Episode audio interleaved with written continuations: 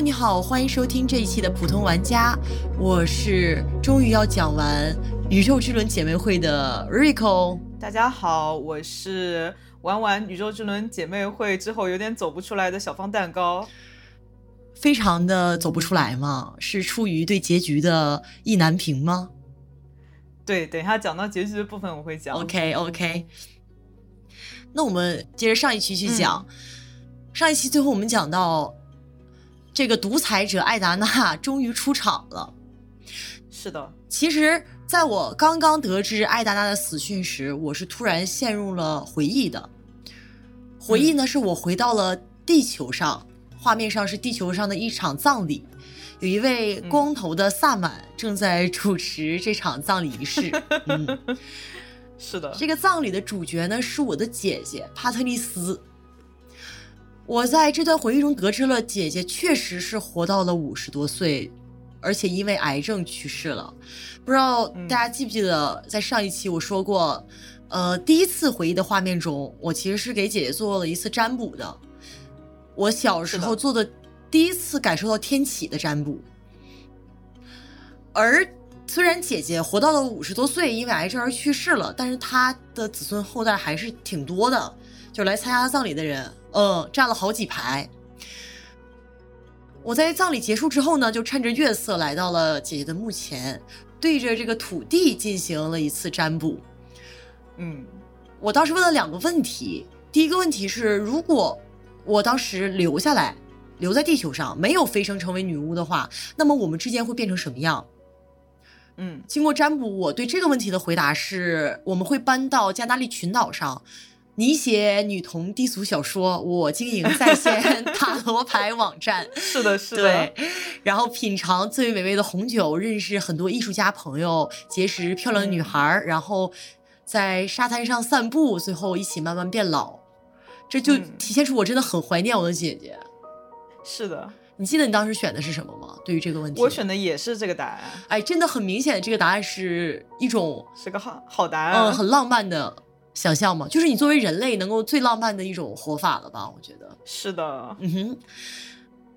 而且他其实这个对于理想生活的想象，还是挺符合那个时代的地球人，就是对于地球文化的人那种流浪文化呀，嬉皮士，嗯、对、嗯、对那种感感受的。啊，第二个问题呢，是就是很重要的问题了，关于帕特丽斯的来生。嗯，占卜的结果，我记得是一张韦特塔罗里面的恶魔牌。然后出现的选项中，我选了那个他会成为星际侦探的选项。嗯，我我是选他会作为那个一个星际的呃杂志主编啊，然后他确实就变成了杂志主编。在我的故事里，他确实变成了星际侦探。哇哦，哦，就是专职处理女巫和超自然生物之间的事件的那种非官方侦探。我这个是当宇宙八卦杂志主编。对啊，因为后面。呃，在情节中，我们的姐姐真的会来拜访我们，帮助我们竞选总统，嗯、女巫团总统。啊、是的，对，没想到，嗯，真的很惊喜。而且姐姐她的造型非常酷，因为她是满头银发，银色长发，特别特别的长，嗯，超酷的。当我的回忆结束之后，我就发现艾达娜本人来拜访我了。我们独裁者首领，准确不是他本人。准确来说，应该是他的灵来拜访我们了。嗯，他的长相，小芳可以跟观众介绍一下，我觉得是很有美感的。对，他是一个，呃，他有三个头，然后呢，每个头上都是有金色的面具，而且他头上是有那种开天眼的感觉，但是就是头额头上第三颗眼是空的，然后整个人是覆盖在黑色的那种呃斗篷下面，然后身上还有很多金色的装饰。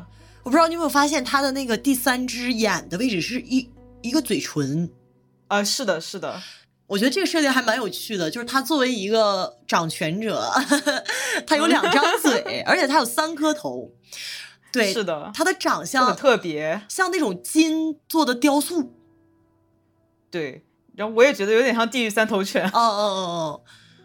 但其实，在他跟我的聊天中，我会认为他作为一个。独裁者他是有他自己的一套很完整的逻辑的，就是让你把我说的，就是哑口无言。他他觉得自己是对的，对他觉得这样是他维和维持女巫团和平和稳定的一个必不可少的手段，就是去严格的处理，嗯、出问题的女巫啊，包括严格禁止禁术的使用啊。确实，我觉得在这些事情上面其实没有对错，只有立场。因为我们后面会发现，女巫团也有很多人是支持她的。对，在艾达娜跟我的这个聊天中呢，其实也探讨了关于死亡这件事，这也是我觉得比较有趣的一点。因为呃，我福尔图纳在之前还没见过女巫的尸体，因为大家都知道女巫嗯是、刚才呃之前我们也聊到过，几乎是永生的状态，不朽的一个状态。是的，也就是说，女巫一般情况下来说，只有一种可能会导致死亡，就是被强行杀死，对他是不会病死或者老死的。对，所以其实艾达娜的这个死亡其实是有一些阴谋在里面的。对我跟艾达娜就是聊的时候，我就会先质疑她，我说你不你不是已经死了吗？你怎么来找我了？这种感觉。然后他就跟我说说，如果你是被杀了或者被抹除了，那么死亡就会变成终结。但是如果嗯女巫是在失去生存意识的时候，也会死去。就是非嗯常唯心的一种世界观。当你不想活了的时候，你就会死。但你不需要任何肉体上的自残或者他人残害你，你才一定会死。只就是心死了，人就死了的感觉。哀莫大于心死啊，对对，所以说它其实是无限抬高了灵身心灵中的心和灵存在的意义的。灵嗯甚至会在你死之后还继续出现，而你的心的死亡是是其实是高于你身肉身的死亡的。是的，嗯，这个我还觉得蛮有趣的。嗯，我知道小芳是一个严格的这个唯物主义者，呃其实也不是特别严格。好好好，那我其实还挺好奇，你认为死亡的定义是什么样？你相信身心灵中心和灵的存在吗？怎么说呢？如果是按照这个体系的话，我觉得我个人觉得就是在心去世的那一刻，就是我对世界没有感知了以后，我就死了。这个剩下的东西就不是我了。OK，嗯，那其实如何定义心死呢？与世界没有更多就是个人的感知，就是我对这个世界没有感知的话，就是我是一个人本位的这个想法。嗯，嗯，你对世界就是对世界没有感知了之后，可能这个人他在他的世界里就是已经死去的状态了。是的，是的。嗯，艾达娜当然在离开之前也非常老套的跟我说说这个、嗯啊，你就是改变女巫团的关键。嗯 我大女主就是嗯嗯天龙人嘛，我也是 属于。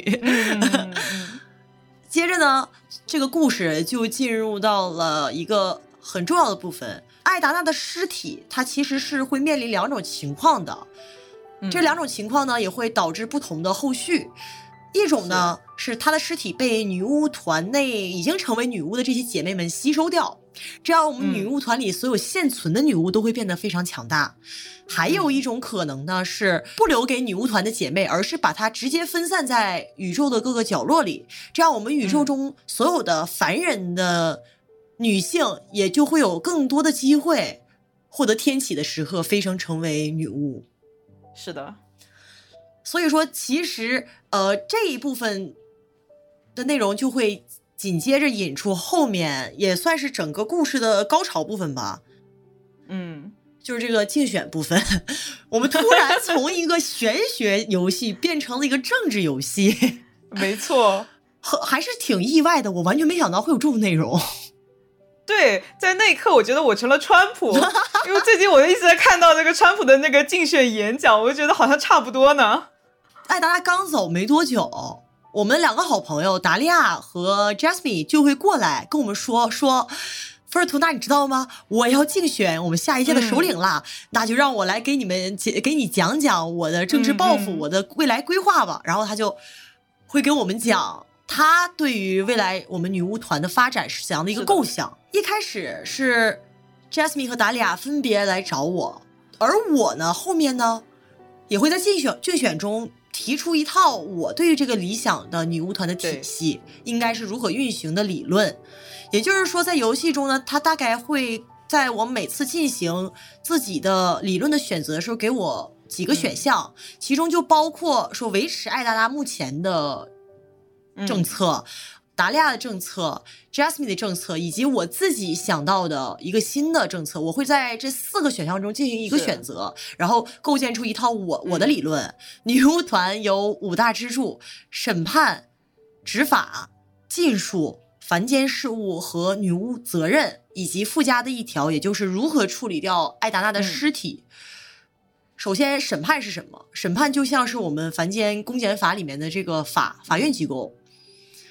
审判负责处理女巫团内部的冲突，以及如何去确定到到底谁对谁错。就俩人打起来了，那谁是错的？原告、被告这个有没有罪的问题，就是由这个审判去进行的。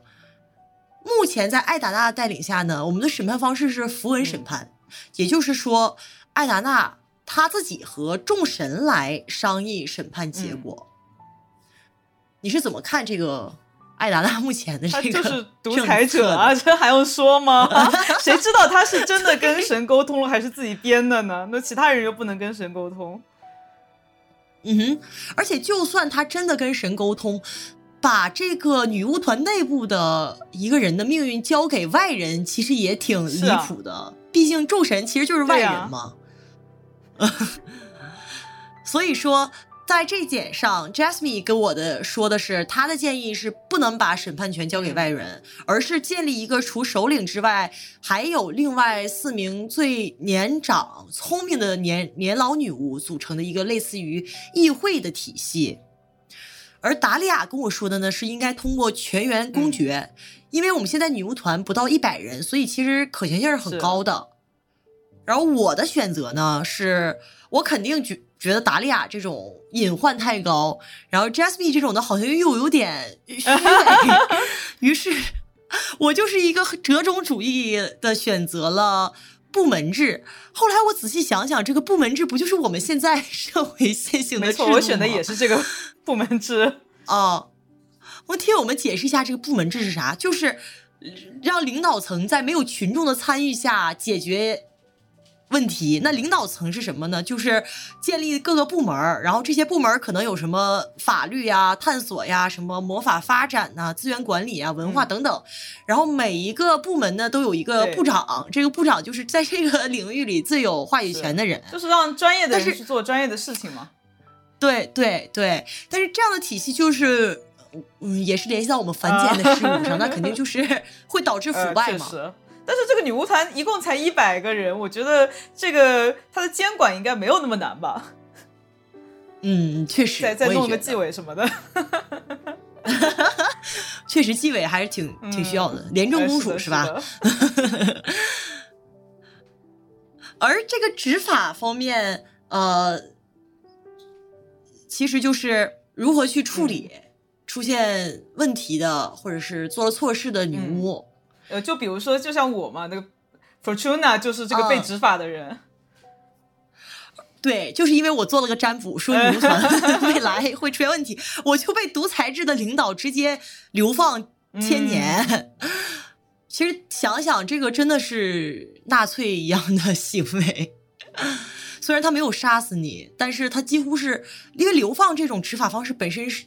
乍一听好像，哎，也没弄死你，也没什么对你进行酷刑，但是让你几千年在一颗小星球上不能与人沟通，享受这种孤独，其实非常可怕的。这个我这基本上这个待了一两百年就快疯掉了。啊，而且他其实他这个制度有一个最可怕的问题是，它是一视同仁的，无论你犯了什么错，都是这个处理方法，只不过流放的时间长短不一样而已。一刀切吗？就很疑很疑惑，太一刀切了这也。所以在执法这方面呢，Jasmine 就他的想法是应该嗯，举进行警告。刚开始，如果多次触犯错呃这个法律的话，再予以开除。这个开除只是把你开除出女巫团之外，你仍然可以去寻找那些仍然愿意收留你的其他的女巫团。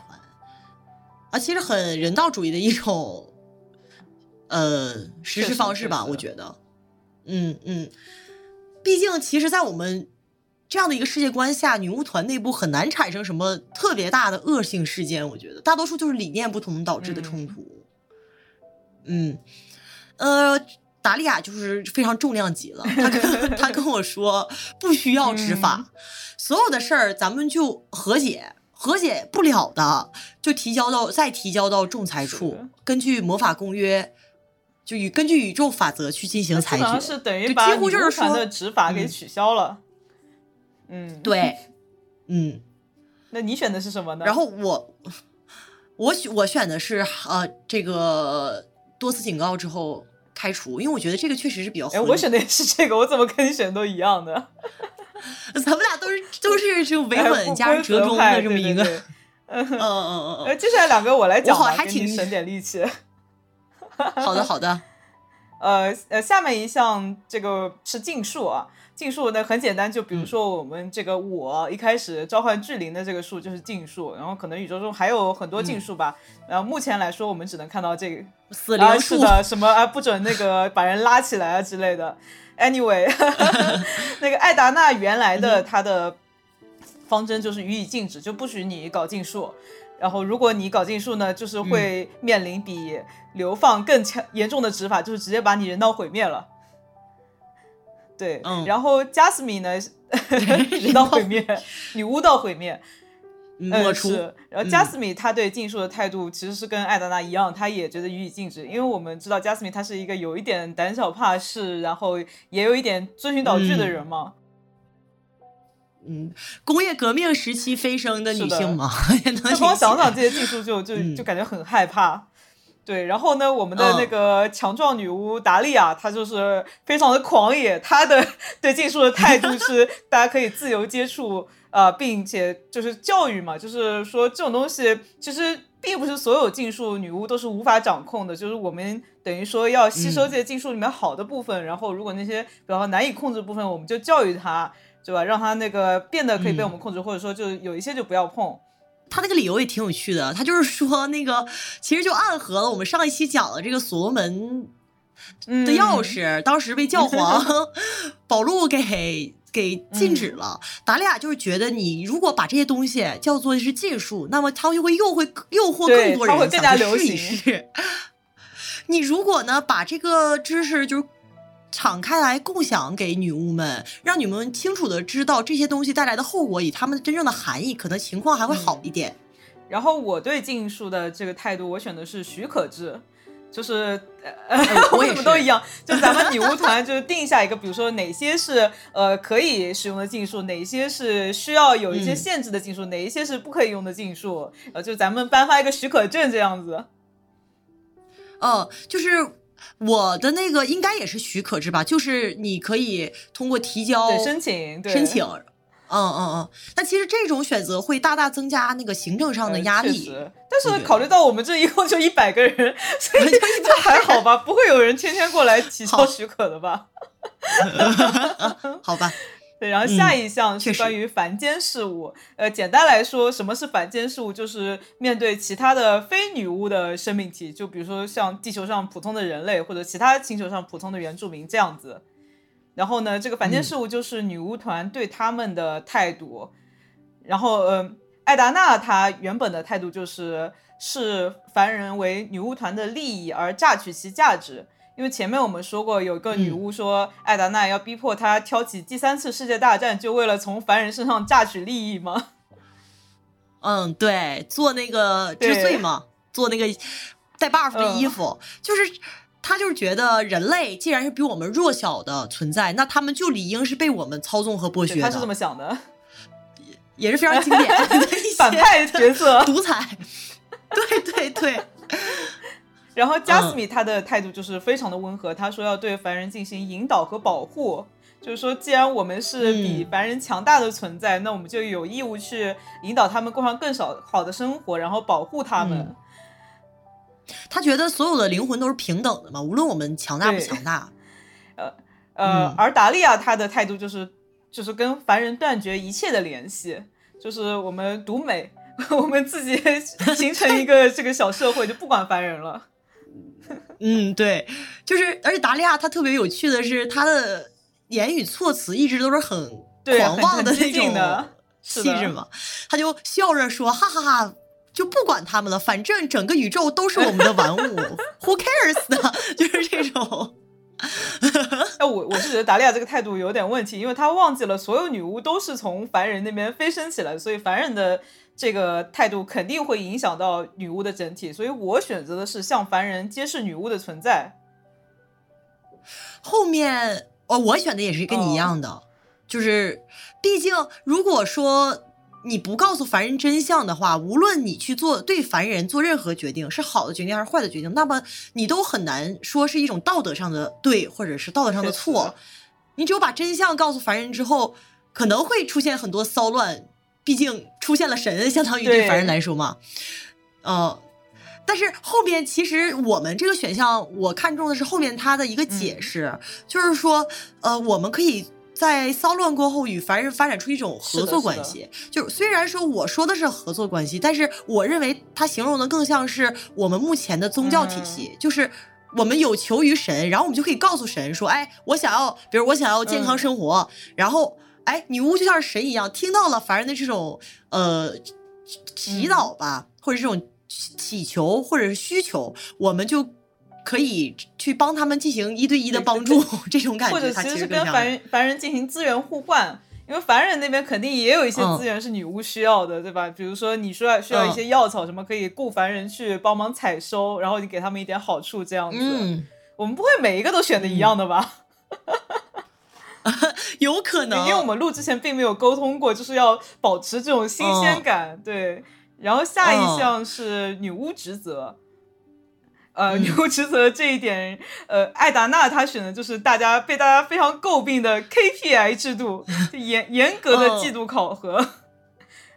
嗯，这个就是很很很讽刺吧？我觉得。对呀，就是你都当女巫了，你还要搞 KPI？嗯，这这飞升有什么意思呢？嗯，呃，Jasmine 的建议是采取零警惕政策。就是他觉得女巫团大家都很善良，都很美好，那么大家就都会一起努力。虽然有每个人努力的程度不一样或者方式不一样，但是大家都是想让整个社群变得更好的，所以应该给予就是自由和信任。但是达利亚就提出了一个非常经典的论调嘛，就他认为我们应该设置一个魔法税务，为女巫团筹集资源，只要女就是所有的女巫都把它。从宇宙中得到的魔力，按比例分出来一部分上交给官方，然后官方呢就可以用这些这些什么钱魔力，上官方就可以用这些魔力去帮助一些弱势的姐妹啊，去发展一些公益项目。我觉得这里面是非常容易滋生腐败的这么一个项目。呃，对，因为毕竟它是把非常巨量的资源。没有任何代价的，就是回收到了所谓的对官方手里。对这个女巫团的这个首领有非常高的道德要求啊。嗯嗯，确实确实，嗯。那你选的是什么呢？我选的是让老女巫作为导师去。完了，我们选的真的都是一样的。这个游戏它它有点引导我们了，对，因为我们选的大部分都是就是它。跟前面三个不一样的选项，对吧？嗯嗯，只有哎，我有只有一个不一样，我因为我选了那个执法 Jasmine 的，对对对，执法，但我们也都选了那个。嗯，最后的问题挺有趣的，就是艾达达的遗体如何处理？嗯，Jasmine 认为应该吃掉它。让女巫团的姐妹们能够变得更强，而且他的理由其实也挺合理的，就是说，如果你无端的去直接把它分散在整个宇宙里，那么就会突然出现很多新飞升的女巫，而这种情况呢，其实是呃大多数女巫团没有办法去处理的，因为你你就想一百人的小团体，一百多人的小团体里突然涌进了很多新人，那到时候就是应该怎么办呢？那就。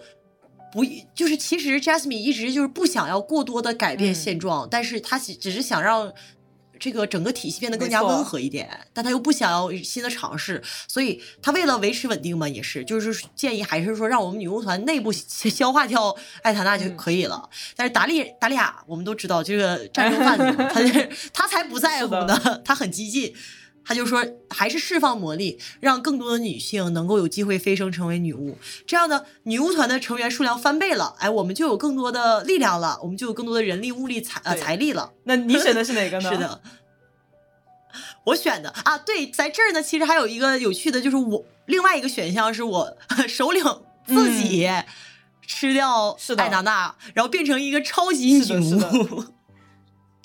其实我很想选这个，但我我克觉得制住了。选了这个可能会 对这个之后的竞选有一些影响吧，我觉得可能影响不太好。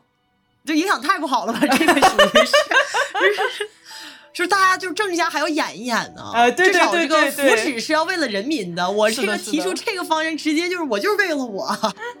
我觉得大家不会投我，我也没选。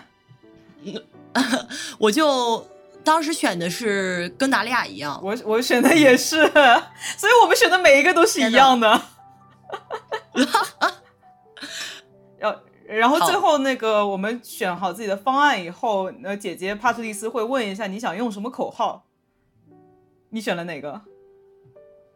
我选了特别共产主义的那句，我我具体不记得呃，怎么它有说了几个选项，我来念一下。一个叫让嗯女巫团再次强大，我选的这个，因为我已经代入自己是川普了。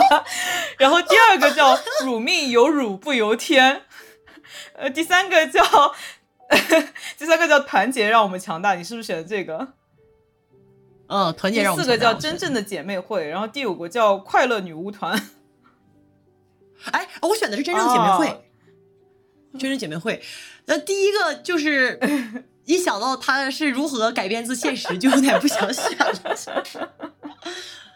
你我选的哪就选了个？第一个。这又是为什么你你觉得自己像川对啊，对啊，就是各种既视感，我觉得那个音乐都响起来了。呃，好了，然后呢，我们就开始了如火如荼的政治环节。我们还做了一个竞选海报，嗯对，对吧？嗯，姐姐说你放心，我去各地张贴这些海报。然后他这个竞选是一个怎样的机制呢？就是大概有三十多轮的行动回合，应该是三十二轮，我们可以啊，三十二轮的行动回合，我们可以派我的姐姐和后面之前我们帮助过的那个辣椒女巫也会来帮我们，我们就派他俩出去，要不就是游说某一个集体，要么是呃打探一些对手的黑料，要么是去就是给对手造个谣儿。啊，这其实就是基本是这三种。派阿布拉玛出去，呃咱们的志玲。但我我我还我还啊，你派，派吗？他他很好用我没哎派你对啊，派了我一直让他去挖人家是吗黑料。我还是挺少挖黑料的。我基本都是去出去，因为我觉得嗯剩这俩人，就这俩人至少是朋友我那还有第三个人呢啊，对，啊对，第第三个人刚刚是没有她讲，第第三个人她是一个嗯树的女巫，对吧？大树女巫，她叫那个卡普雷萨。对，然后嗯她的所有观点都是支持，就是艾达娜的观点。然后后来我们会在占卜中发现，她其实暗恋艾达娜，对对对，她还 不好哎，不好意思告诉承认。他，你点破这件事儿了我没有，给他留点体面。我也没点破。呃，我也没点破，就是在后面你跟这个卡普雷萨真正见面之后，他是一个很粗壮的大嗯树，但是呢，你会从他的脸的刻画上看得出来，她应该是一个年老的，女性所。有女巫都是女性嘛？对，嗯，年老的女性，就是感觉还挺慈祥的，又很沉稳的那种嗯状态。这个卡普雷萨让我给她占卜，然后占卜的过程中，你就会有一个反应选项是，他深深的爱恋着艾达娜，但是这么多年都一直默默的支持 艾达娜，但他从从来都没有告过白。哦而且在艾达娜的死后，他做的这一切，他包括竞选首领啊，都是为了让所有人不要忘记艾达娜。哦嗯，继承艾达娜的遗志，还挺感人的。其实是很感人。但是鉴于他是我的政治对手，所以我要无情的攻击他。我主要是鉴于艾达娜是一个这这么过过分的纳粹，他居然都有人这么 爱着他，在死后都要维持他的帝国，就让我觉得很不爽。其实，OK，、嗯，然后在这三十二轮的过程中，呃其实我们女巫团啊，主要拉拢的这个选民呢是有六个不六种不同的选民。小芳来介绍一下，它这六 种，它一分为新人，然后生产者、战士、探索者、学者和预言家。然后新人嘛，就很简单，就像之前的辣椒女巫那样，就是新刚刚加入我们女巫团没有多久的。然后生产者，嗯，还没有明确自己的职业目标的那种。然后生产者和学者，他们两者之间关系是比较好的，因为就比如说像加斯米啊，他就是如果他要去研究植物的话，其实他也要去种植，对手工艺人嘛，就是生产者。然后战士和探索者的关系比较好，因为他们对都是要对外扩张的感觉。那然后最后预言家呢，其实就是呃咱们 福尔图纳的基本盘，因为其实我好像之前。之前看剧情说，咱们女巫团就就就咱一个预言家，我不知道这个基本盘从哪来的，是不是作者写忘了？我印象里是。比较有趣的是，呃，你可以通过去找，让你的姐姐或者是辣椒女巫去找一些他们的熟人儿，把这些团体中的领袖一样的人物。叫到你这个小房来，你这小二层小楼来，然后呢，你跟他唠，然后看你能不能说服他，或者是感染他，鼓动他下面的人在支持你。在这个过程中，你会认识每一个不同的团体里面来的其他的女巫。就我们继上篇之后，又见到了很多新的女巫。你见到所有的女巫了吗？没有，我见到了，因为哦，我刚才忘记说，阿布拉玛他除了挖黑料之外，他也可以去找一点。野生的女巫过来哦，所以我就通过他就是找齐了所有的女巫，就是跳了那个成就嘛。哦，我看到的印象里只只有玉雕师女巫齐拉，就是我们中式的女巫。嗯，这肯定是他，他一看就是这个华夏文化的一个没错。呃，打扮，嗯，首先玉嘛，就是通过雕刻玉去。实现自己的这个魔法，她穿着也是有点中国神话里面的什么西王母、什么九天玄女的那种感觉，仙女的感觉 啊，对中国仙女的感觉，没错 没错。嗯，包括她长相，其实也也挺有那个气质的。我觉得这制作组美术抓的其实这个点抓的还挺好的，很好。哦，就是她又有那个民族的气质，然后呢，她又。有那种你感觉她在宇宙这个科幻的背景下又不会很违和，对，而且看起来就是一个女巫。嗯，确实，我见到了她，还有我自己的导，呃，除了她之外，还有我自己的导师。嗯啊，我好喜欢叫尤伊尼亚，真的好好可爱啊，就是又可爱，然后又呃温柔。对，呃，我们这期也会把所有讲到的女巫这个图贴在下面。嗯，尤伊尼亚呢，她是我飞升。之后第一个见到的女巫，相当于，因为我是直接就进了她的那个小房子里面，她的一个有火炉的小房子里，呃，她就是起到了最开始教导我、引导我的这么一个作用。它是一只鹿，对，它是个鹿头鹿头的人生的这么一个有点福瑞的 啊，我觉得就是福瑞，这个绝对可以算福瑞了，嗯这个很福瑞的，而且它的眼睛是那种鹿的眼睛嘛，就是很。忽闪忽闪的哦，忽闪忽闪的，睫毛特别长。我觉得他把它塑造的很美丽，就虽然他很少人的形态，是的，包括他的身材其实也是很肩很宽，就是很宽大，然后很很有鹿的那种矫健的感觉。对，我觉得非常知性。嗯，但是又能通过一些装饰物啊，让人觉得她很仙，很知性。在尤伊尼亚之后，我还见到了一个就是探索者女巫梅纳卡，我成功拉到了她的选票。刚才录制之前，小芳跟我讲说她也一样，我们就靠占卜忽悠她拿到了她的选票。对，因为她是一个探索者，然后她的形象就是她背后有一个那种航海的六分仪的感觉，嗯，有点像古老的占星师的一个形象。对，嗯，他跟我们说。让我们做一下占卜呃，在占卜之前跟我们抱怨说他已经探索这个宇宙太多年了，他已经找不到什么新的东西了，也没有什么东西能燃起他的激情了。我就跟他说，我来给你占卜哪里有新东西。然后我就嗯选了一个什么太阳系呃的一个角落里面会有一个小小的小星球吧，还是个小的东西，呃小行星吧，小行星是你没有发现的。然后，嗯哎，梅纳卡就跟我说不可能，光太阳系我都已经泛滥了，怎么可能还没有找到的小行星呢？我现在就去找，嗯如果我找到了，回来告诉你的。结果没多久，他就回来跟我说，真找到了，为我的占卜而折服。刚才呃占卜那个地方，我记得有两个选项，一个是说要那个保守一点，就是给他出一个他一定能找到，但是没那么激动人心的地方；还有一个就是激进一点，可能出一个一看就是非常感兴趣的地方，但是有可能他找不到。嗯然后我们应该都是选了保守的那个，然后就他就找到了。嗯嗯，是的。另外一个选项应该是一个比较虚构的黑洞之类对的，对对对，黑洞之外的地方，嗯嗯嗯就是很难找的地方。嗯，我就见，基本我印象里就见到了这几个。那我来再讲讲，就是其他的其他的对对对，这个竞选过程的女巫，其中呃，我前面想说阿布拉玛出去找的人有一个叫兰吉玛丽，她是一个宇宙诗人，然后她就是说话、就特别神神道道的，就是那种现代诗，你懂吗？就是不说人话的那种。然后 然后她说，如果我们那个折服她的话，她就会写一首诗在宇宙中帮我们传唱，然后给我们拉票。吟游诗人吗，还是 还能唱的？呃，对对对，嗯所以呢，我就是呃给他那个也是通过占卜吧，然后出了三张牌，然后通过这三张牌，然后拼凑成了一首诗。哦，可以念一下我这个做出来这首诗。好的，呃，听一下小芳的作品。他说：“你的王座由镜子打造，一只蝴蝶轻柔地落在你的鼻翼，你在它的双翼上解读如何达到永恒的宁静。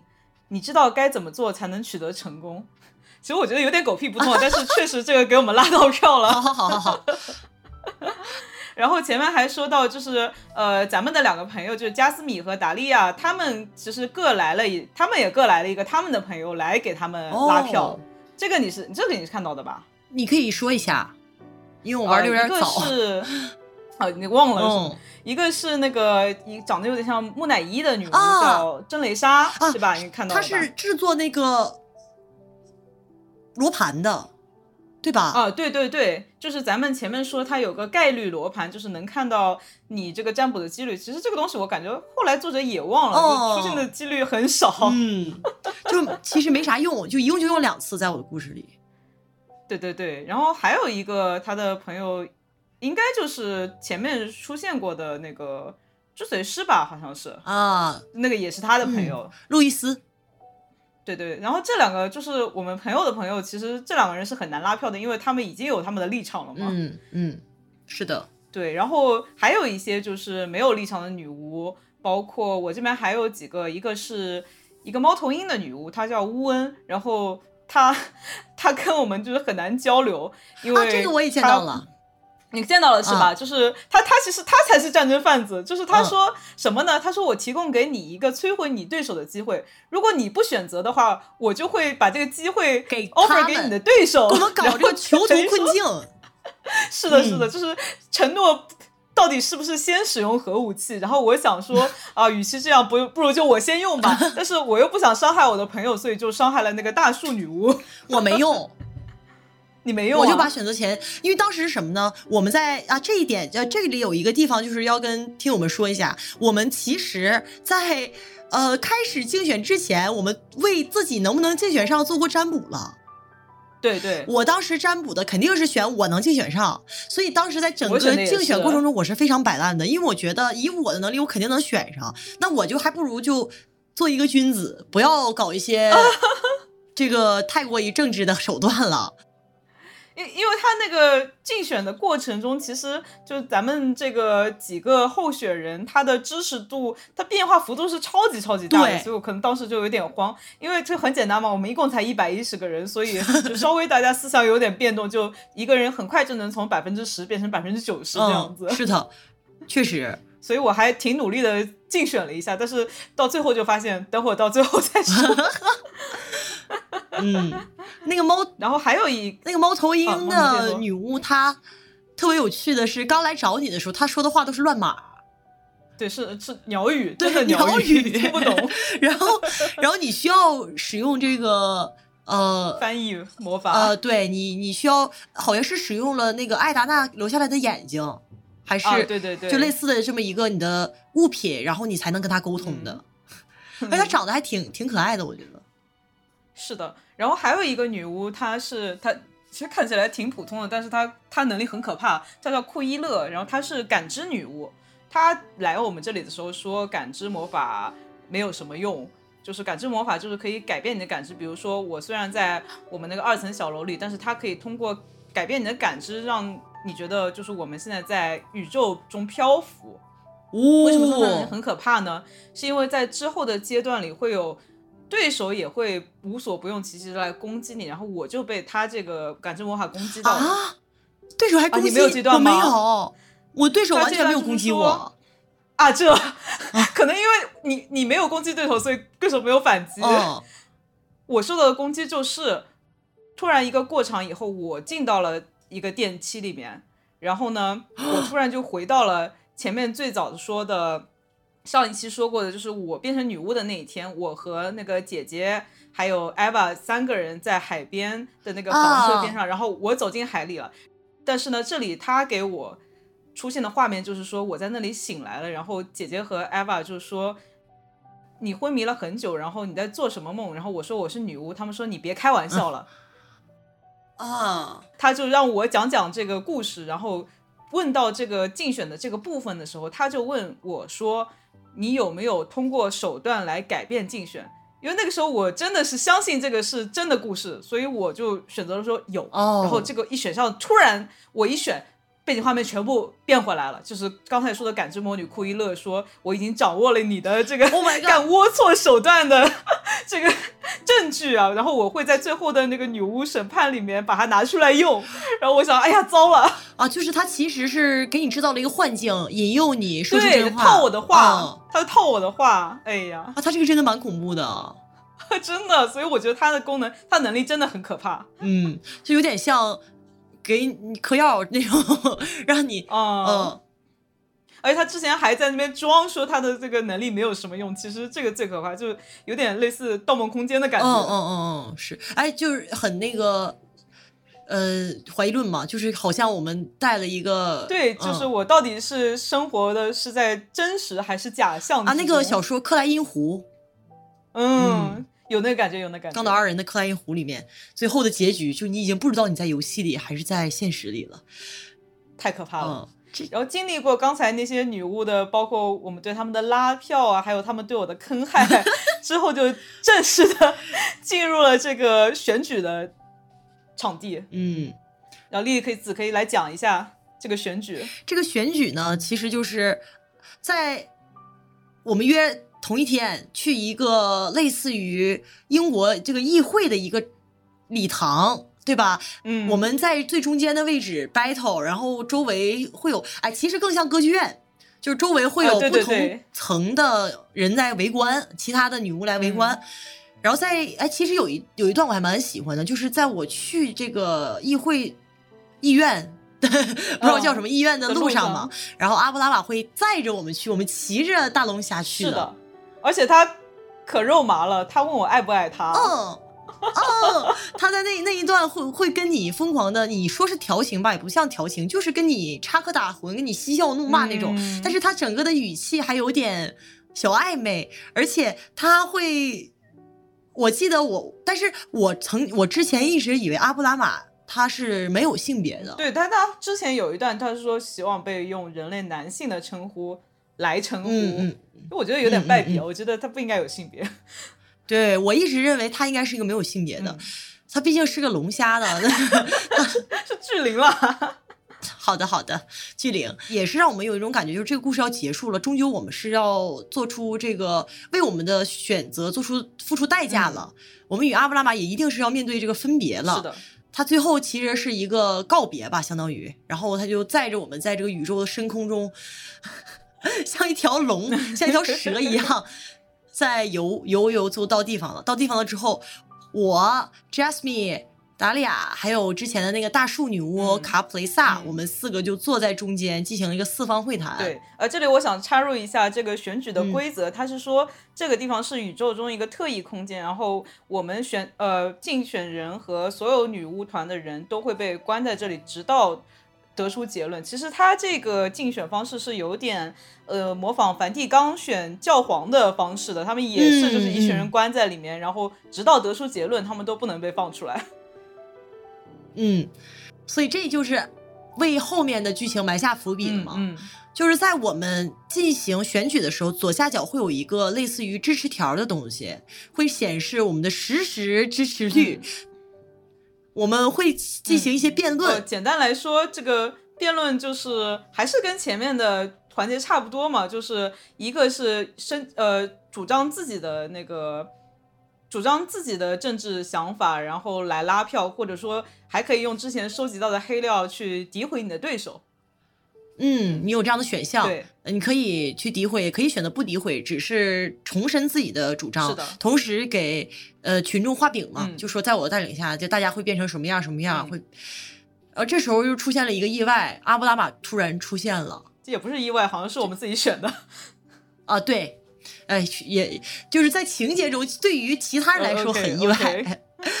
然后他出现了之后，整个呃背景音乐嗯，变成了非常激昂的摇滚乐，是的，呃后摇，然后呃 所有的观众女巫嗯。都突然受到了烈火的折磨的那种感觉，是的，他他们就是，我觉得这边就是有这个 Q 在 Q 这个女巫审判。猎巫的，是的。嗯，猎巫的，他们在下面嚎叫着、嗯啊，很痛苦，说你们快点决定吧，嗯 就是谁都可以，你们决定一个是谁，让我们走。就等于说给他们一个痛快，因为前面说这里时间是停止的嘛，就是你不得出结论，他们就要永远在那边被烧，就蛮惨的。对对，然后就在这样的一个状况下，我们展开了最后的辩论，所有人都情情绪激昂。这一点这一段应该我跟小芳是不太一样的，可能选择不同的话，是进行的表述都特别不同。先说说你的，我基本没有做出诋毁的这个 选票，嗯就是呃我为没有没有为了拉选票就去诋毁，因为我还是觉得我肯定会当选的，就是。嗯所以我就一直在拉拢他们。但是，呃，啊，对这一段会有一个情节是，你曾经遇见过的不是参选者的其他女巫会登上对，会跟台。你讲话，向大家阐释，对，或者说诋包括像路易斯啊，嗯。嗯对，像路易斯会跟我说，说我帮助了他呀，对，呃，我很好，是的，我很善良，嗯。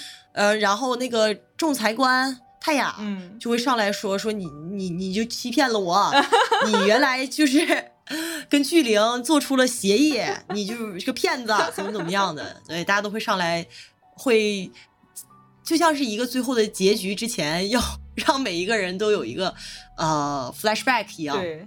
我也跟你差嗯不多，只是呃，像那个太阳，因为我之前给他占卜了是好的结果，就是他去打仗，但是生存了嘛，所以基本上嗯大部分人都是来支持我的，除了就是刚才我说坑了我一把的那个感知女巫，她上来就跟大家揭露我的阴谋，但是这个时候这嗯个我的支持率已经居高不下了，然后最后应该是这支持率顶到了百分之九十九吧，啊，我也是，但是我是因为我的一番演讲，嗯就是说关于为什么要组建就是一个美好的、和谐的女巫团体，嗯所谓真正的姐妹会这样的一番演讲，但是其实它有点，就我我个人体验啊，就后面的部分是不如前面的部分，就是因为这个结局的部分有点让人觉得言之无物，我不知道能不能是。get 到。但是你刚才说的，突然让我嗯想起你的竞选口号，不就是更好的姐妹会吗？是，但是它后面的那个内容，就是你去阐述，呃，包括自己的政治抱负啊，你去拉拢票的时候，他说的话其实有点。苍白，因为我可以理解，因为这个作者他们作者他们也是在我们的地球身上生活的，所以他也想不出一个比现行更好的这种 理想抱负吧。嗯，呃，受到了一些啊，还是受到了想象力的这个是的，控制的。嗯那其实最后，那大家也猜得到，我肯定是当选了。嗯 而且我在当选之前，我其实把这件事坦白给了所有人，就是说我曾我的占卜并不是预知未来，而是书写未来。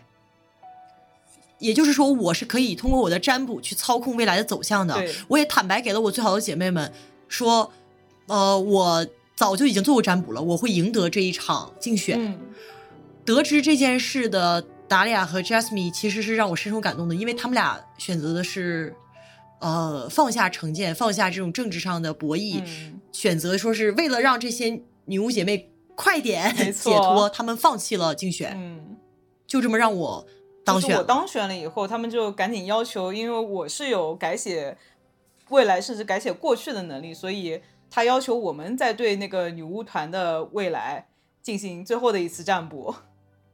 对，然后这里你选的是什么？呃，当时这个我的两个姐妹与我并没有达成和解的时候，进行了这次占卜。啊、他们两个是对我进行了人身攻击，就是说什么进行了一些国骂，然后说，呃，特别是达利亚说你你就是在操纵我们所有人，嗯你你这么做就是太坏了。然后 Jasmine 就很惊讶的说啊，我没想到你原来是这样的人，就说我们这个书写未来的能力其实就是在。嗯，玩弄他们嘛，他们会这么觉得。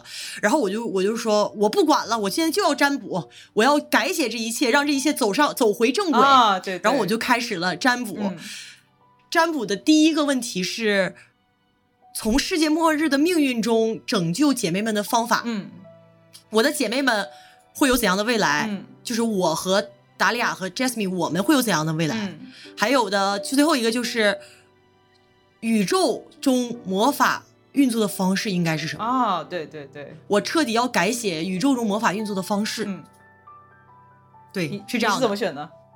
我选的是我们会将他们的灵魂与我们的绑在一起。我姐妹们将通过我们的眼睛看到未来。当我们变得足够强大之后，我们就会死去，然后他们就能通过我们散落的精华获得重生。哦，我跟你选的还蛮不一样的。你选的什么？我选的是呃，姐妹会里面所有的女巫会在这个世界消失，但是她们会去到一个更高层次的世界。我好像没有这个选项。对，这是因为我们抽出来的牌，它的元素配比嗯会产生不一样的选项框。嗯嗯嗯，因为我是觉得我们活过了这一辈子，嗯就不如多做点贡献吧。我来看一下第二个问题啊，我选择的是三十年之后。我们做的能做的一切，将女巫团指引到我们想要的方向上之后，我们会退出姐妹会，成为独立女巫，关系变得比之前还要更亲密，就是深藏功与名。那、我选的也是这一个选项。哦，因为我觉得大家不能一直去管理啊，或者是所谓的就没有千秋万代的，这种 统治嘛。那最好的结局，我单纯觉得管理很累。第三个问题，也就是宇宙中魔法运行的方式，我我选的是几年后我们将学会聚灵的魔法。几年后，我们将学会聚灵的魔法，每一位女巫都将能够按自己的意愿改变现实，从而打开通往一切皆有可能的分形宇宙的大门。哇哦，这个选项很好，但是我忘记我是哪个选项了。还有什么选项？其他的选项有什么？我们所在的宇宙只是模拟电脑模拟的产物。就是用户将其关闭之后，我们就有点 meta 啊，游戏了。真的、嗯 太真实了吧？用户将其关闭之后，我们仍然会活在他们的脑海之中，在他们意识里创造全新的姐妹会，哦就 meta 上。嗯，这个选项。还还有呢？还有一个是我们将是最后的女巫，在我们死后，女巫就灭绝了，我们的精华会被归还给宇宙，接下来就是凡人自治的时代。哇哦，我好像都不是这些选项，但是我暂时忘记选项是什么了，我可以回去再看一下。嗯，嗯，就是这三个选项可以说是完全三种没错，走向方向很不一嗯样。嗯，但我选择了一个希望每一个人都有制造出无限可能和的未来的这样的一个选项。嗯，那我想知道你选择这三个选项以后，这个满之后就是结局了吗？你的结局是什么样的？我的结局就是我老了，我回到了地球，我失去了永生的能力嘛，我回到了地球，我坐在我的房间的沙发上，呃，我已我头发全部都变成白色了。这个时候，我的两个姐妹来拜访我了。哦，她们两个来跟我聊了聊最近女巫团发生的事情。嗯特别有趣的是，我在她们跟我聊了聊之后，其实没聊什么，我就有一个选项是我累了，你们要不回就回去吧。嗯然后他们两个就走了。嗯走了之后，我就一个人在这片也不算是孤独吧，就是在这个宇宙的某一个星球的某个角落嗯过完了一生，而达利亚和 Jasmine 都过得挺好的。达利亚就是一个更加战争贩子的战争贩子，他组建了一个小队吧，相当于精英特种兵，然后继续去猎杀什么魔物啊什么的。嗯，所以你没有向阿布拉玛支支付那个代价吗？代价就是我的永生能力啊。哦，哎，这里就要说到我向他支付的代价了，因为大家那个听、听过上一期应该记得，呃，莉莉子选的是永生能力，我选的是我的姐妹会，然后我就为这个选项付出了巨大的代价，这也是为什么我玩完以后非常意难平的原因。就我这里，嗯就是我之前选完那三张牌以后，我们的姐妹会确实就去了一个更高层次的宇宙，然后我确实也变成了这个姐妹会的首领。但是因为我在游戏的最最最开始的时候选择了那个呃召唤巨灵，让他为我们服务支付的代价就是姐妹会以后。我选完以后，在这个结局的时候，我掌管的姐妹会正式的就变成他掌管的了，然后我就被夺权了，我就还被关在那个二层小楼里面。啊最气的是阿布拉玛还经常没事就跑回来跟我聊聊八卦，就是刺激我，你知道吗？真的好生气啊！啊然后为什么我没有那个？其实我我还有意难平的一个地方是，就是他一直在让我支付代价，我一直就是反抗嘛，我不肯定不想支付。然后结果我发现，最后一个能够阻挡他支付他代价的一个方式，就是我联合艾达娜的能力，就是我把艾达娜吃掉。但是我之前没选这个呀，我选的是把艾达娜的这个尸体分散到全宇宙去，让更多人受益，所以导致我一顿操作白忙一通。就是拱手让人，最后 对对对对，气死我了。然后在游戏的最后的最后。我在二层小楼，然后他不停的回来找我八卦哦，同时他还说，这个他现在就不去挂念那个原初的女巫了，就是前面的剧情有讲过，说他其实当年和原初女巫谈了恋爱，但是后来原初女巫死了，嗯嗯，然后他只是嗯意难平嘛，让我占卜怎么回事儿。我给他的答案是，就是你再也见不到原初女巫了，但是你会找到新的这个喜欢的啊我。给的是这个答案然后他确实，嗯他找了一个女巨灵，然后回来回来跟我秀恩爱，你知道吗？然后就在 我的天哪！就在最后的最后的最后，还有个选项问我要不要再选择从头开始，我选择了，游戏回到了最开始的地方。嗯，是的，我也是这样的一个选项。哦嗯 所以这个这个这个结局让我非常的意难平。我突然很庆幸，我当时选择的是贡献出 主要那会儿那会儿我跟女姐妹会还不熟嘛，我就自然而然的选择了一个。嗯，因为虽然我也跟你一样没有真正做这个首领嗯和掌权者啊，嗯但是我能感受到的是，我确实是做出了巨大的改变，并且所有人都会挂念着我而。且你至少幸福快乐的过了一生啊。嗯，嗯对。唉，就是这个结局聊完了剧情，我们可以聊聊整体的来聊一下这个游戏。嗯，我觉得这个游戏它的因果论特别的特别的凸显，嗯就你做的任何嗯一个选择都会就像蝴蝶效应一样影响到最后的结局。当我回忆起这个游戏的时候，我觉得它有两个很重要的主题，嗯。也是很显而易见的主题。第一个就是时间和事件的循环性，嗯。他塑造的很多角色是希望女女巫族曾经的一些不好的事情不会再重蹈覆辙的。嗯。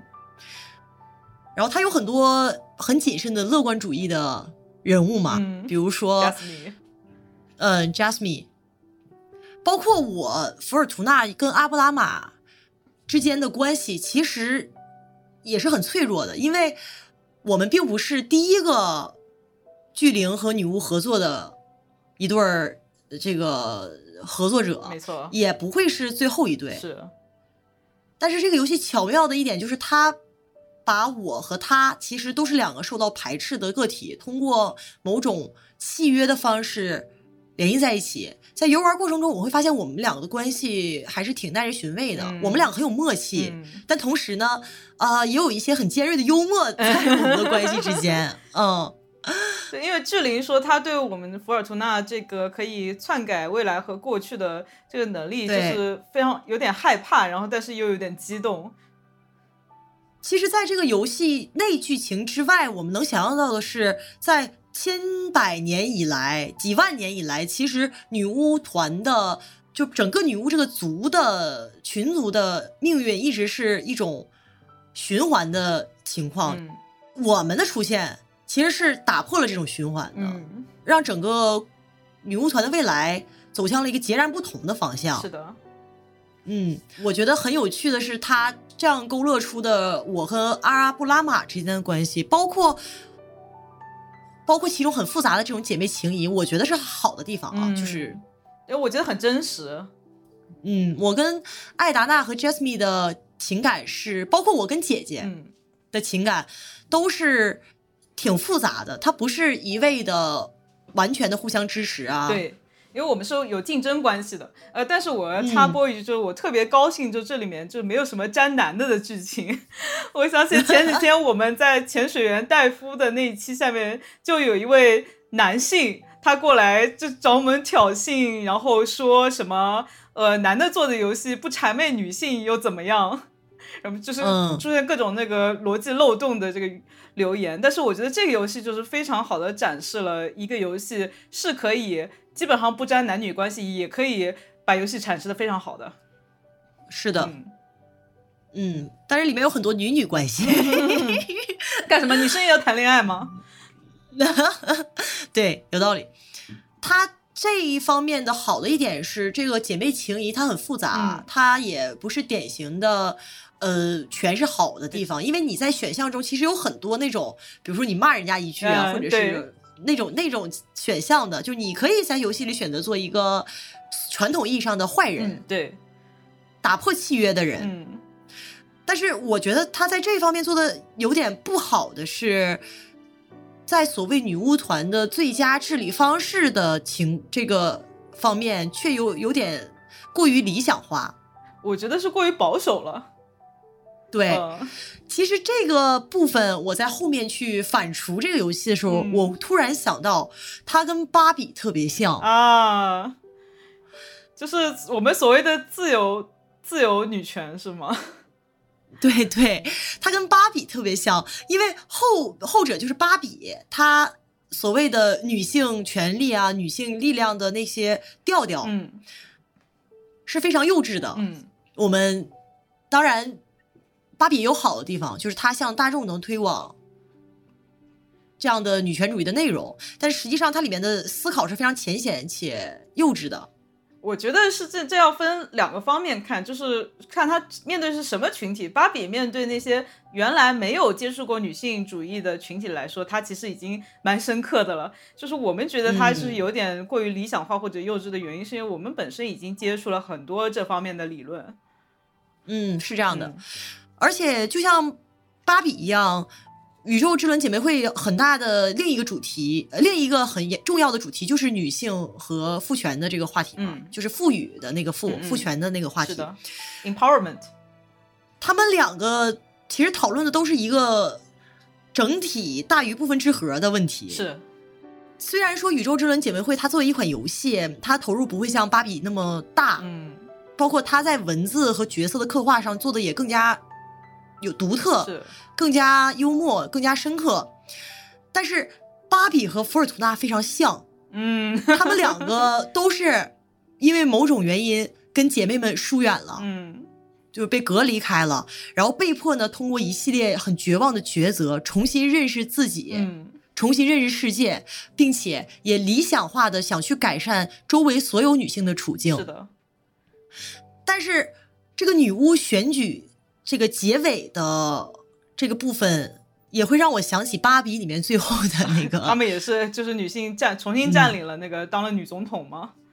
啊，然后最后它其实一个粉饰太平的结尾嘛，嗯它就像是在一种模拟政治和自我实现的过程中进行了一个平衡。嗯然后最后加上一些个人成长的内容，是就是我作为芭比，我作为福尔图娜，我都成长了。嗯，它就是一个简单的关于个体与集集体之间的冲突，但是这两个故事特别有趣的是，都对他们分别的受众进行了淡化的处理。是，因为我对芭比的期待就不用讲了，毕竟是个商业电影。嗯但是其实我对《宇宙之轮姐妹会》这一款独立工作室制作出来的独立视觉小说游戏的期待是，它应该融入更多是这个激进一点儿的政治思想。嗯，它可以不让女主角最后一定要线性的走向这条道，但是也至少要给我们这种可能。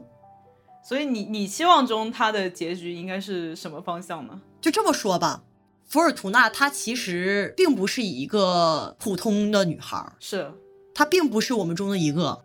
她跟芭比一样的一点就是，她其实是一个很幸运的女孩她。应该是 the chosen one，天选之子。对，对，她是天龙人了。嗯，我希望的故事是她能给我引起更多的共鸣的那种。嗯在这个宇宙之轮里的套路里面呢，也有一些我不太喜欢的部分，比如说我最好的两个朋友，他俩的形象其实是很刻板印象的。是的，一个就是安静娴静的手工艺女孩，嗯另一个是大胆、愤怒、经常愤怒的鲁莽的战斗女孩儿。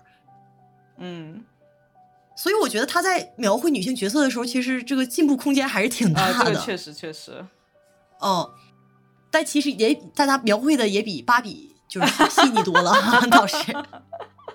如果你想讨论一个女性议题，或者是嗯讲一个真正的女性的故事，嗯你就没有办法做到讨好所有的人，是，就讨好所有的玩这个游戏的人。那我希望的是，他能做出更多的内容，是让我作为一个普通女孩，我不是一个女巫，或者我不是一个飞升了的天龙人，我也能感受到极大的共鸣的内容。哦，但是其实，在这个故事的文本中是非常大的淡化了这一部分的，甚至都不如芭比。对，因为它的前提就和你想的诉求是矛盾的，因为它的从一开始就是说了，他这个主角是天龙人，那普通人确实是很难和天龙人共共情的嘛。是，但是他其中其实确实也无数次提到了凡人，嗯，但他也没有在这方面进行更多的扩展吧，这是我觉得比较遗憾的一个点。对，因为凡人在他这里就只属于他这个五个政策里面的小小的一个。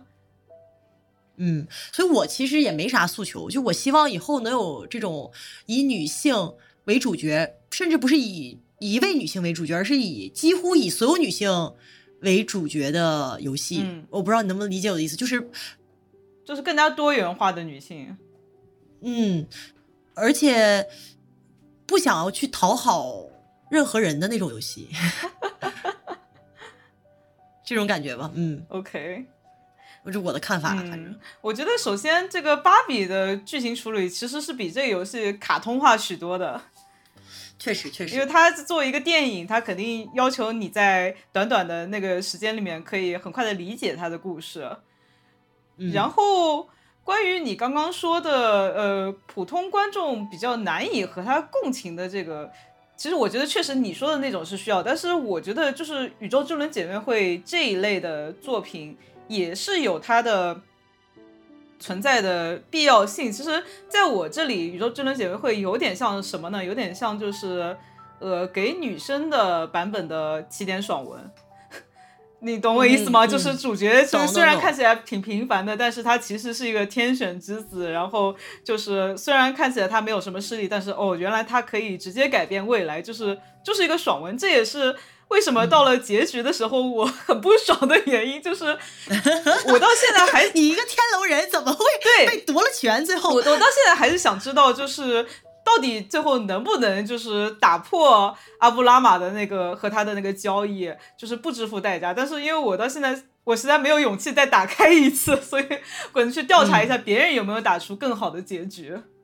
嗯，就关于你你说的这个，确实你可以把这款游戏当做是一个镇痛剂，嗯，但它绝对不是一种你玩完了会觉得有重大启示啊，或者是或者我不知道你现在还有没有在看网文，就现在网文里面有一派就叫那个女尊的这种文章，就是哦其实他的意思就是说把那个原来就是给予男性的那些这个优势直接换到女性身上，就是在这个游戏其实我也感觉到了这种意思吧，就是他并嗯就是一种扮演男人的感觉。对对对，他其实他虽然讨论了很多姐妹的关系，但是我觉得他包括他这里面所有的这个政治诉求，并没有脱离原来这么多年的男性主导政治话语体系下面的政治诉求。嗯，出现的对出现的一些政治体系啊，包括对，嗯我觉得这个原因很大原因可能在于就是他的编剧是个男的。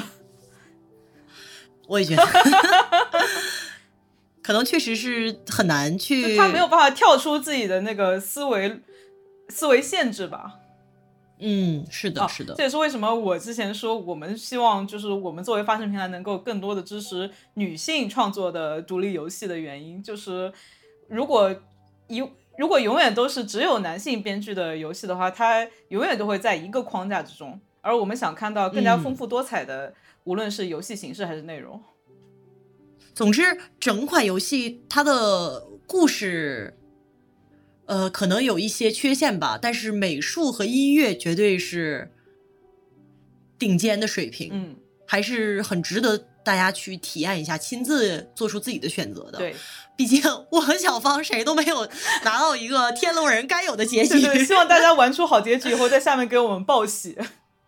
嗯嗯，最后，我想讲一句，就是以我们呃最开始那一期我们讨论的女性友好作 A C 级作品的那个标准来评判这部游戏的话，我觉得它基本上是女性友好的。嗯，是的，嗯，我们要不要打个分儿啊？是是要从几个维度来打分？我查一下啊，我忘了当时我信口雌黄，我记得好像有这么一回。事，但是我忘了。嗯，那节目的最后，我们就给这款游戏进行一个打分。嗯我们会从游戏性、内容丰富度、嗯技术表现、创新性、完整度和女性主义六个方面进行打分。游戏性方面，我认为这款游戏的游戏性是比较单一的。其实你并不能说它多么有游戏性，毕竟首先它是一个视觉小说，对其次它整个的核心就是做卡。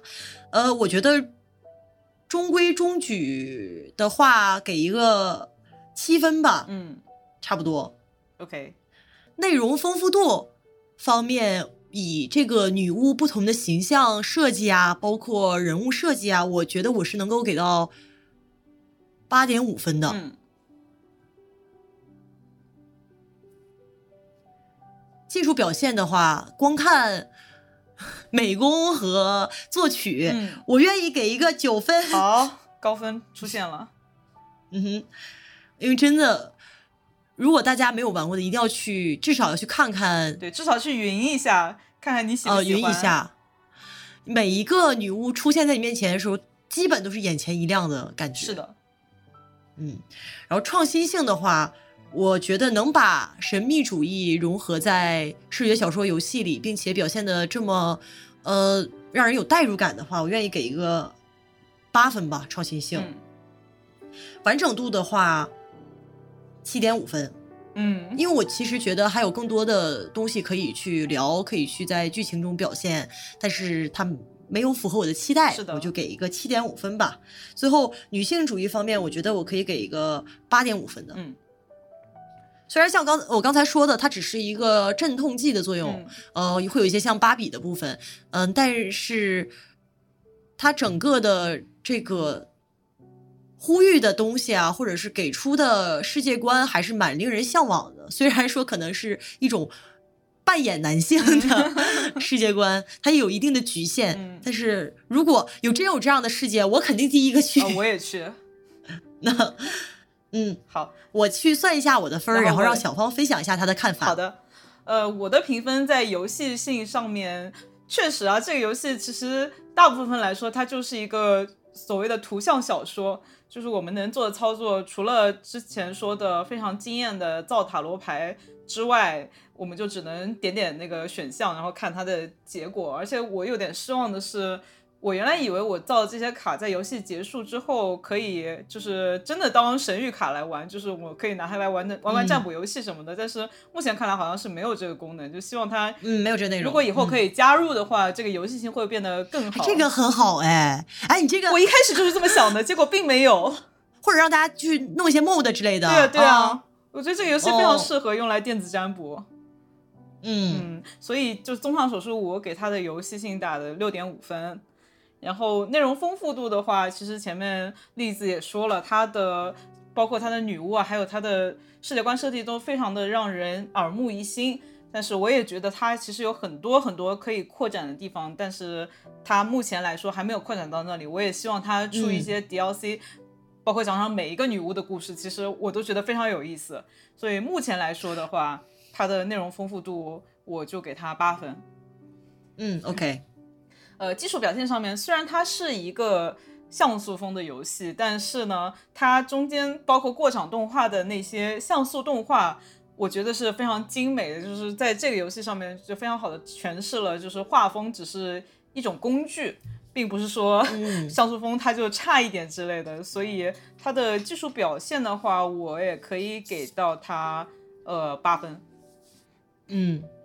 创新性的话就不用说了，就是这是我目前来说第一个遇到的可以在游戏里面创作卡牌，并且可以 拿它真的来占卜的一个游戏。虽然它其实背后是看的是创作卡牌的那几个元素的排列，通过这个来就导出的选项，但是它整个这个创意我都是非常喜欢的。所以创意的话，我也可以打八分。嗯，当然这些分数我觉得我是心里是有些滤镜的哈。啊，我也有滤镜。对对对。那在完整度上面，我觉得这个游戏现在在我这里啊，只能算半个游戏。就因为就像我前面说的，我想要的一些功能它还没有给出来，然后包括它的结局真的结的还蛮突兀的。还有就是我想说的是，你如果要给我一个最后一个选项是。从头再来的话，是不是前面应该提醒一下我，让我多搞几个存档点？我现在从头再打，真的很，真的很心累哎。哎，这个游戏是没有办法主动存档的，对，它都是只有被动存档啊。嗯，你就只能从头再打一遍，就是有些地方是可以跳过的嘛，它也没给我提供跳过的这个功能。呃，总而言之，它的完整度的话，我会给它打呃六分。我会觉得他是故意的。他就是为了让你有这种再重新体验一下他他精美的画风和他精心设计的文案，是吗？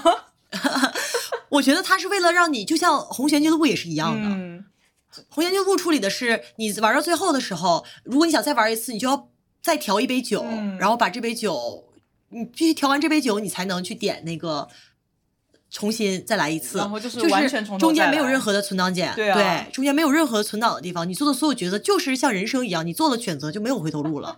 他就是为了给你这种逼仄的感觉和紧张感吧，包括你做下抉择的时候，真的我认真做抉择，而不是为了试试看后边会怎么样，才 会有这种纯线性的且只有自动存档的这种。那我只能说，这个工作室就这个德性啊，啊，但不太适合我们比较焦躁的现代人。然后最后一项女性主义的话，就像前面我说的，虽然它还是有很多理想化，然后呃简单粗暴化、卡通化的处理，但是在对女性友好方面，它是做的非常好的。至少在游玩过程中，几乎没有让我感到不适。我看到女性呃玩家组里面有人说过，就是前面那个辣椒女巫是呃从男性变性而来的这个事情，让她感到不适。然后我的想法是，就像我们上一集所说的，他这个故事其实被我考证了一下，是来自于这个游戏的就音乐制作人他本人的故事。那我觉得，如果是这样的话，我是完全可以接受这个部分在这里存在的合理性的。所以整个女性主义的话，我会给他打八分。好，然后我来算一下平均分哈，计算器。我的平均分是八点零，哦，这么高啊！我整体的评分都比你高一点。对我是一个打分比较宽松的人，虽然带着滤镜，但是我觉得还是要呃稍微实事求是一点哈。